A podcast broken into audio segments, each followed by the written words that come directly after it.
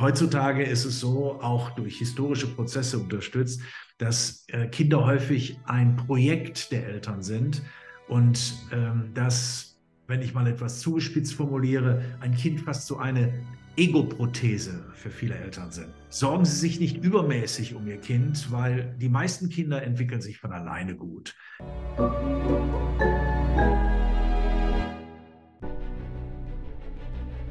Willkommen bei dem Podcast von Die Köpfe der Genies.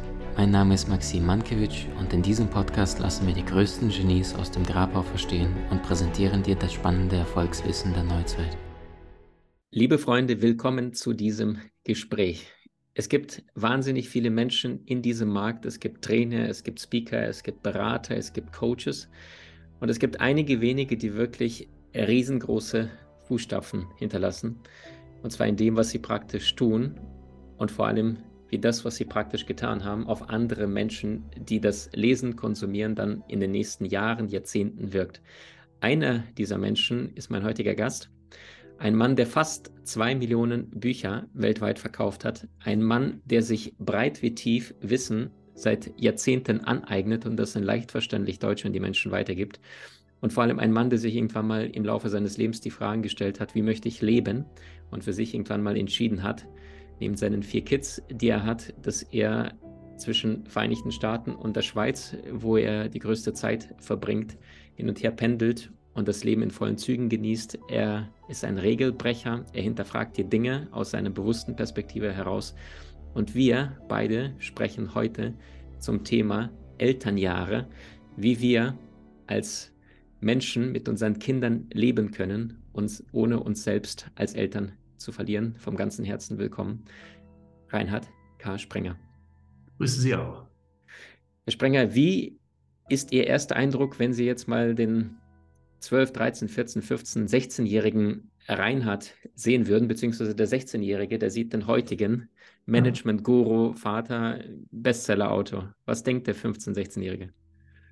Also da kann ich mich schon noch in meine Kinder reindenken. Ähm, sie fangen langsam an, ähm, der jüngste ist 15 äh, und 17 und beide fangen an, langsam mit mir ins Gespräch zu kommen. Also wirklich ähm, auf Augenhöhe Dinge anzusprechen. Papa, wer ist das? Das war früher nicht so. Ich war zu dem Zeitpunkt in dem Alter, hatte ich äh, lange Haare bis zu den Brustwarzen und äh, war sehr entspannt und äh, man hat die Weltrevolution geplant. So ist die Jugend heute nicht mehr drauf.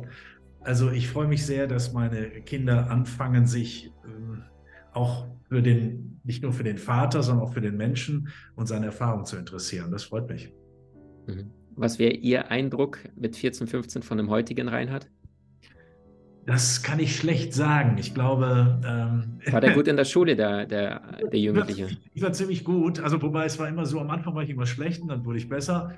Ja, ich glaube, der würde heute denken, also dieser ältere Herr ist Teil des Establishments. Der hat sozusagen schon seine Zähne verloren, während wir damals noch, wie ich ja schon andeutete, die Revolution planten. Ne? Das war doch etwas anders. Wahnsinn. Jetzt haben Sie ja einige Jahrzehnte in diesem Markt äh, hinter sich.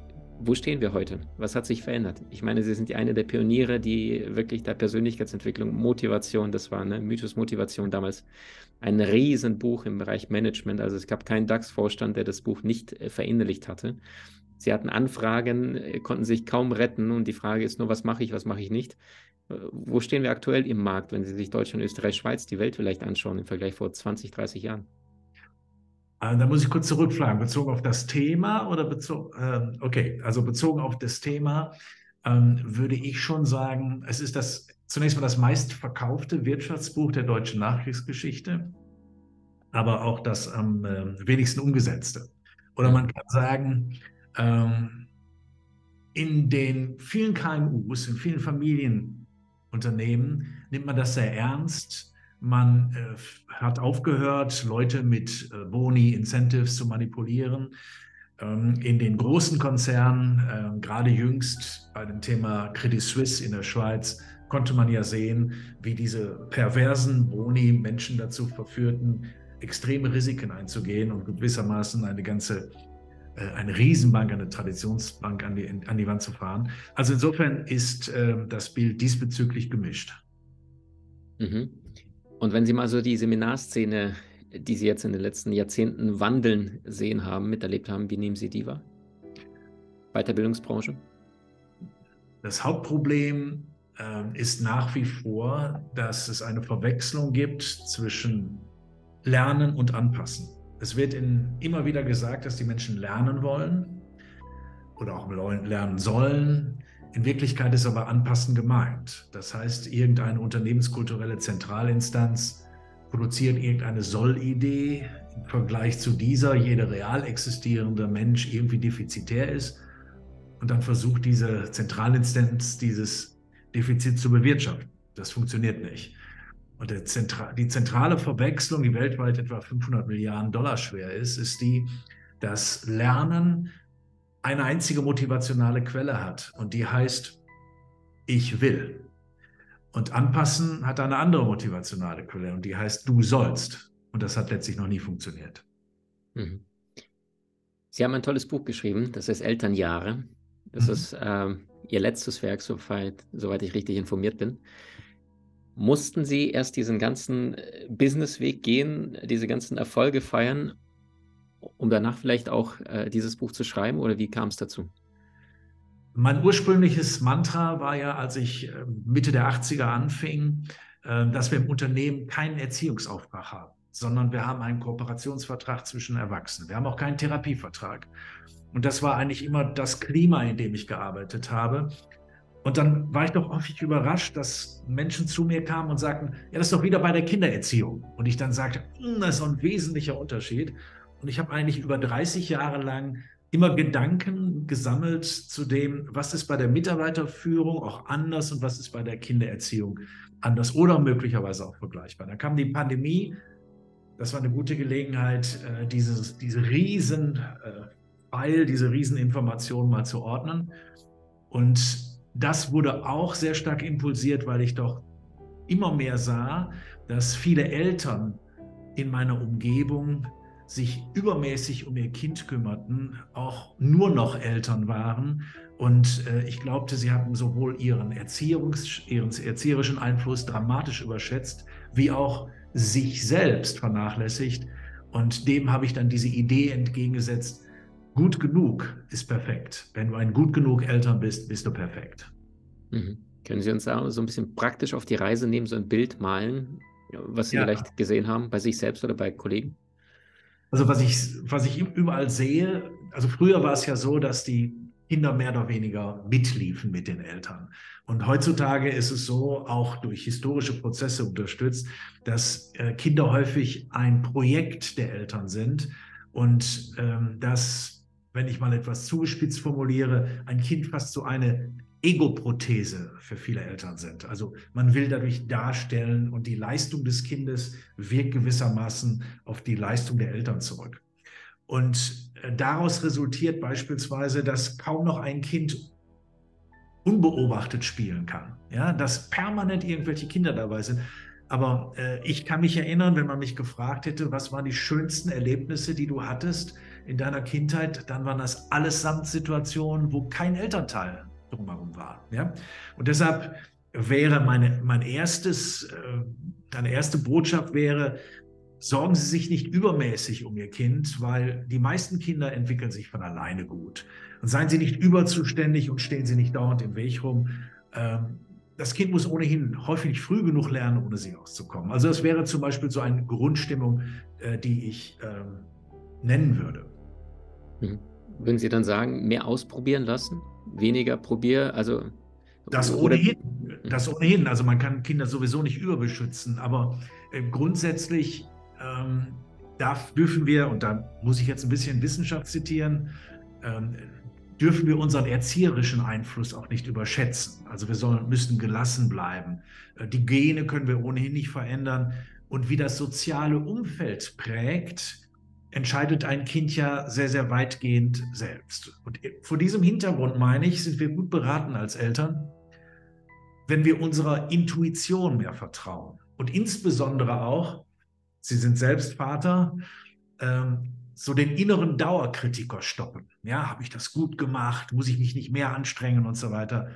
Und eines der wichtigsten Erkenntnisse für mich als vierfacher Vater ist, ich mache weniger falsch, als ich meine, wenn ich mir selbst vertraue. Ich mache nur dann viel falsch, wenn ich zu viel richtig machen will.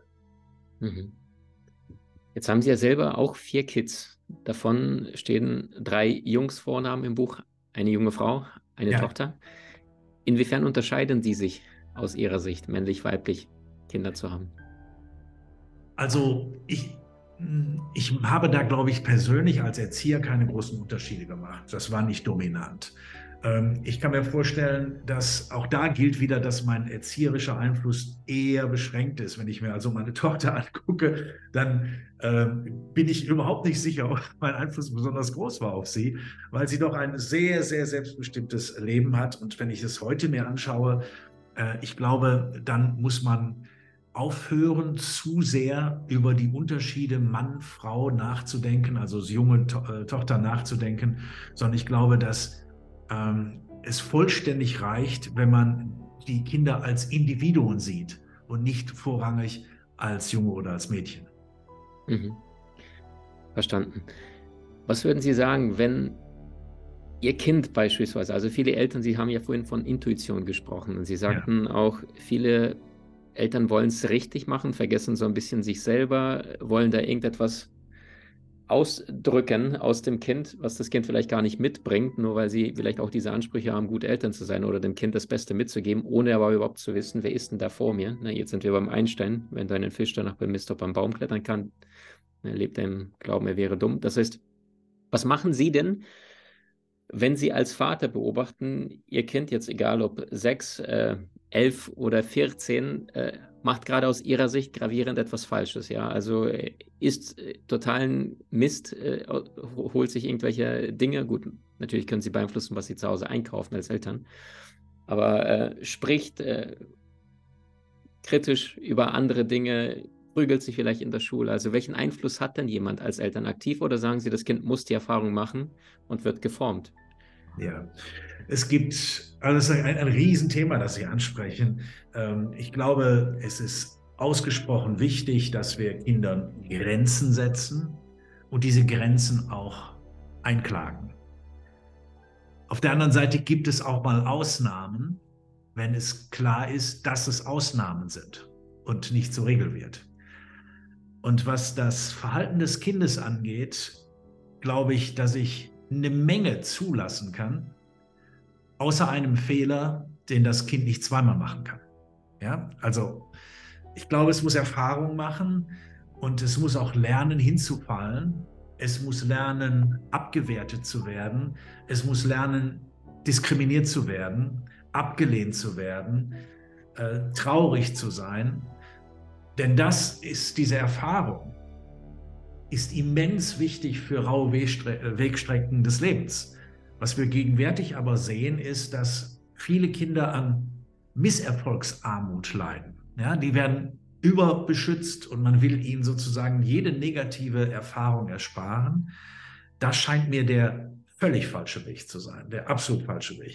Man kann natürlich nicht auch auf die andere Seite ähm, ähm, ins Extreme gehen. Wie gesagt, ich glaube, ich muss verhindern, dass mein Kind bleibenden Schaden äh, nimmt, beziehungsweise, wie gesagt, einen Fehler nicht zweimal machen kann. Aber bis dahin, meine ich, sind wir sehr gut beraten, dem Kind einfach eben auch die Erfahrung des Scheiterns und der schlechten Dinge im Leben machen zu lassen und daraus zu ziehen. Wenn wir zum Beispiel das Thema Selbstvertrauen nehmen, von dem ich glaube, dass es später in der Berufswelt extrem wichtig ist. Selbstvertrauen resultiert aus der möglichst oft gemachten Erfahrung, sich aus eigener Kraft aus schwierigen Situationen hervorgeholt zu haben, ohne fremde Hilfe. Und aus dieser Erfahrung entwickelt auch das Kind eine Ich-Stärke, etwas, was sie während des längeren Lebens dann auch nicht mehr verlassen wird. Wundervoll auf den Punkt gebracht, ja. Also Sie sagen, Selbstvertrauen entsteht aus dem selbstständigen Denken und Handeln. Ich muss die ganze Zeit äh, während der letzten Sätze von Ihnen an, äh, es gibt ein älteres Interview von Thomas Tuchel, der jetzt Bayern München Trainer geworden ist. Und dann sagte er, als er angefangen hat, als Trainer, hat er immer gesagt, wir brauchen die beste Kabine, die besten Spielbedingungen, alles muss perfekt sein. Und sagte, und heute sagt er, das war ein Fehler. Ich wünsche mir, dass die Jungs heute über diese Hürde gehen und, und freiwillig, selbstständig etwas dazulernen, wenn die Kabine mal nicht perfekt ist, wenn die Schnürsenkel mal gerissen sind, ne? wenn es am regnet auf dem Fußballplatz und sie nicht gleich reingehen, genau was Sie gerade ansprechen. Also in ihre Größe kommen, vielleicht ne, im jüngeren Alter ein bisschen mehr Hilfe und je älter sie werden, dass die Eltern dann immer mehr aus dem Weg gehen und sagen, du kannst es. Das ist der Punkt. Man muss sich sozusagen situativ und angemessen zurückziehen und nicht glauben, dass man das Kind überbeschützen kann. Und vor allen Dingen muss man auch wahrnehmen, dass das Kind allmählich immer mehr alleine kann und verantworten kann. Ich möchte aber gerne noch einen Punkt nachsetzen, der, wo es nicht darum geht, um Gefahrenabwehr, sondern dass das Kind häufig auch Dinge tut, die mir nicht gefallen einfach nur nicht gefallen. Und das finde ich ausgesprochen wichtig äh, vor dem Hintergrund natürlich einer gewissen breiten Toleranz, dass man einem Kind niemals so viel Macht über sich gibt, dass wir es aus unserer Liebe fallen lassen. Ja, also, dass ich, ich darf nicht die Hand, die Faust in der Tasche machen.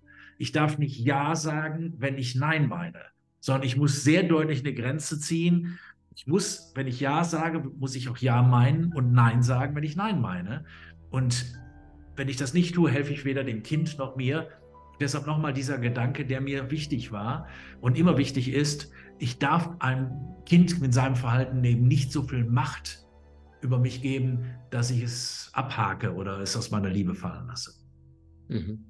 Sie hatten das Stichwort Intuition angesprochen. Wie nutzen Sie das oder was empfehlen Sie Eltern bzw. auch Kindern, ähm, bewusst mit Intuition im Alltag umzugehen? Wie machen Sie es für sich? Also zunächst einmal, klingt ein bisschen komisch, wenn ich sage, lesen Sie keine Erziehungsratgeber, weil vertrauen Sie Ihrer Intuition. Ich glaube, das ähm, ist schon wichtig. Also man muss auch, meine ich, ähm, Distanz zu Ratgebern und Experten halten. Ne? Also wir leben ja jetzt in einer Zeit, wo überall Experten sind, die uns sagen, was zu, ähm, zu tun ist. Ähm, ich denke, wir sollten in stiller Entschiedenheit auch den Mut zur Abkehr von Erziehungsmoden haben. Also letztlich ist Erziehung ja so eine Art Zwickmühlen, Zwickmühlenkunde. Ja, also ich muss immer so, in der Zwickmühle bin ich immer, im Dilemma und muss da zwischen Grauzonen entscheiden. Und ich glaube, da ist die Intuition des Menschen weitestgehend mitgegeben. Und der sollten wir auch sehr, sehr weitgehend vertrauen. Mhm. Sie schreiben in Ihrem Buch Elternjahre zudem, dass sehr, sehr viele Eltern sich selbst so ein bisschen ja. vergessen. Gibt es da bestimmte Stufen oder Phasen, wenn Sie sagen, junges Paar kriegt das erste Kind, was passiert in den darauffolgenden Jahren, was Sie selbst vielleicht auch praktisch erfahren haben oder durch andere Menschen? Und äh, um welche Bedürfnisse geht es da? Oh, es geht um eine Fülle von Bedürfnissen. Aber zunächst einmal haben sich ja Mann und Frau kennengelernt ähm, und nicht Vater und Mutter sich kennengelernt, ne? sondern also man hat sich ja kennengelernt, um, weil man als Mensch zusammen sein wollte. Dann kommt das Kind. Das Kind schlägt im Regelfall ein wie eine Bombe.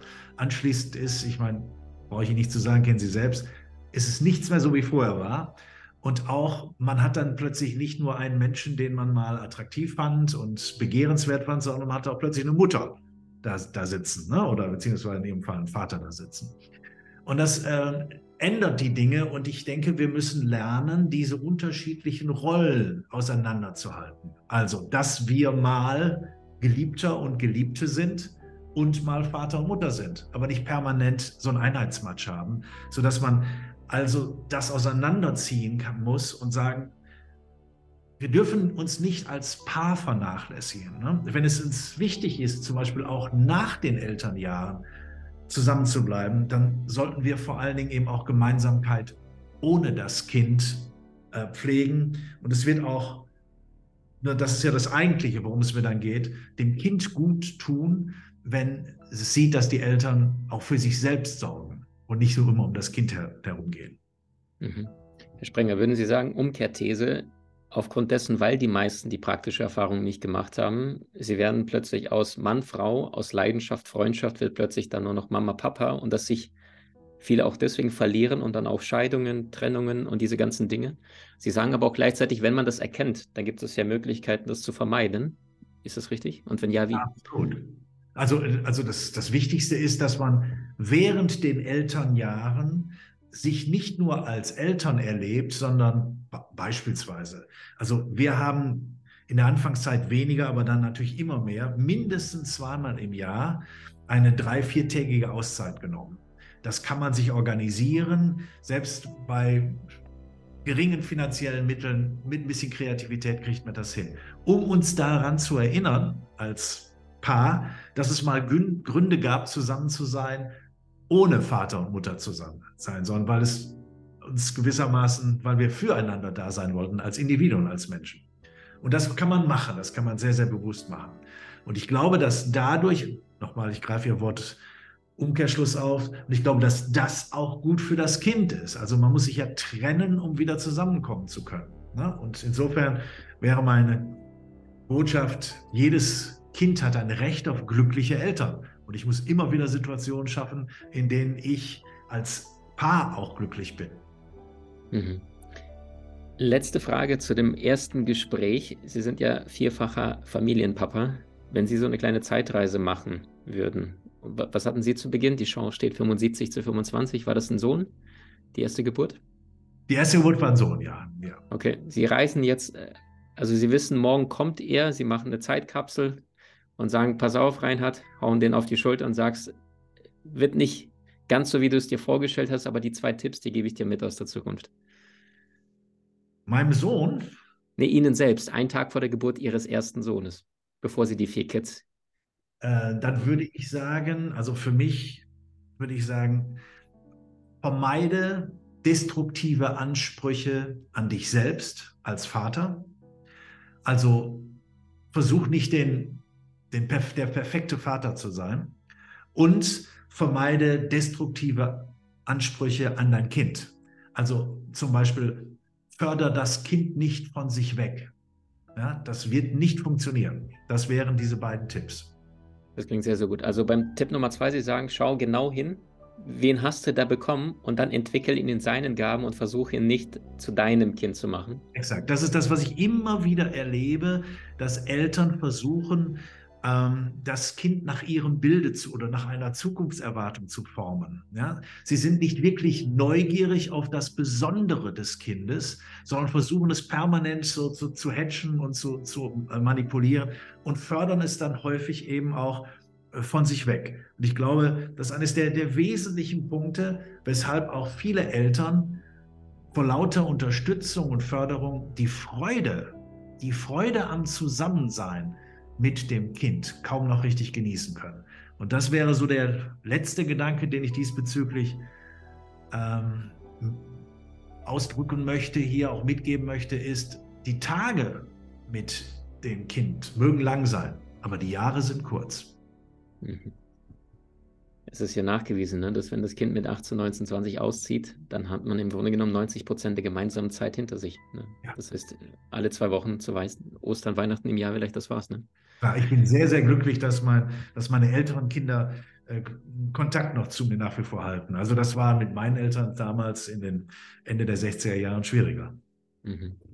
Wunderbar. Sie sagen ja, die meisten Eltern versuchen aus ihren Kids etwas Bestimmtes zu formen. Vielleicht liegt das ja auch so eine gesellschaftskritische Frage auch daran, dass in den erziehungsstaatlichen Einrichtungen wir ja die ganze Zeit ja gefragt werden, in welchen Job, in welche Box passt du am besten rein, statt was steckt in dir? Und jetzt sind wir bei den Genies, die sich alle nicht angepasst haben, die sich rausgezogen haben, die oft Einzelgänger waren, haben gesagt, dann lasst mich alle in Ruhe, ich mache mein Ding. Wie sehen Sie das? Also grundsätzlich ist es unendlich schwer, den Erwartungen der Umwelt zu widerstehen. Ähm, grundsätzlich. Für einige Menschen ist es fast unmöglich und bei einigen Menschen fällt es leicht. Ähm, was übrigens auch geschlechtsspezifisch sehr unterschiedlich ist. Also ähm, eine Elterngrundbotschaft, die da heißt, mach es anderen recht, ist bei Mädchen noch häufiger äh, zu erleben als bei Jungs, denen man schon mal ab und zu sagt, jetzt geh mal deinen Weg. Aber grundsätzlich glaube ich, ähm, haben wir eigentlich eine Chance, schon relativ früh, also ab dem 16., 17., 18. Lebensjahr, ähm, unseren eigenen Weg zu gehen und uns auch ein Stück weit von unseren Eltern zu trennen. Nietzsche sagt, wenn dir deine Eltern nicht gefallen, such dir neue. Das mag ein bisschen zugespitzt sein, aber ich glaube, wir sind nicht nur Opfer unserer Erziehung, weil ich habe, und jeder, glaube ich, der uns zuhört, der wird sagen, wir haben schon wunderbare Kinder erlebt aus sehr problematischen Elternhäusern und ganz furchtbare Kinder aus hervorragenden Elternhäusern. Also ich glaube, ähm, die Menschen zu ermutigen, äh, auch vielleicht mal die, die Wurzeln äh, durchaus nicht zu kappen, aber sich freundlich ihnen zu verbeugen und sich von ihnen zu verabschieden, könnte schon eine gute Voraussetzung sein, doch ein selbstbestimmtes Leben zu leben. Vielen lieben Dank für diese Impulse. Die erste Folge ist zu Ende, Freunde. Wenn sie dir gefallen hat und du sagst, ich habe in meinem Umfeld Pärchen, die sind permanent am Streiten, bekriegen, sagen, du machst alles falsch, teile diese Folge mit ihnen, damit auch da das Aufwachen leichter geschieht und nicht durch Frustration, sondern durch Inspiration. Vom ganzen Herzen vielen Dank, Reinhard Sprenger. Danke Ihnen auch. Was konntest du bis jetzt aus unserem Podcast lernen und umsetzen? Wenn dir die neueste Folge gefallen hat, so teile diese mit Menschen, die dir besonders wichtig sind und bewerte sie bei iTunes. Als Dankeschön bekommst du Mini-Online-Kurse, Hörbücher oder praktische Tests geschenkt unter www.maximankiewicz.com/genie.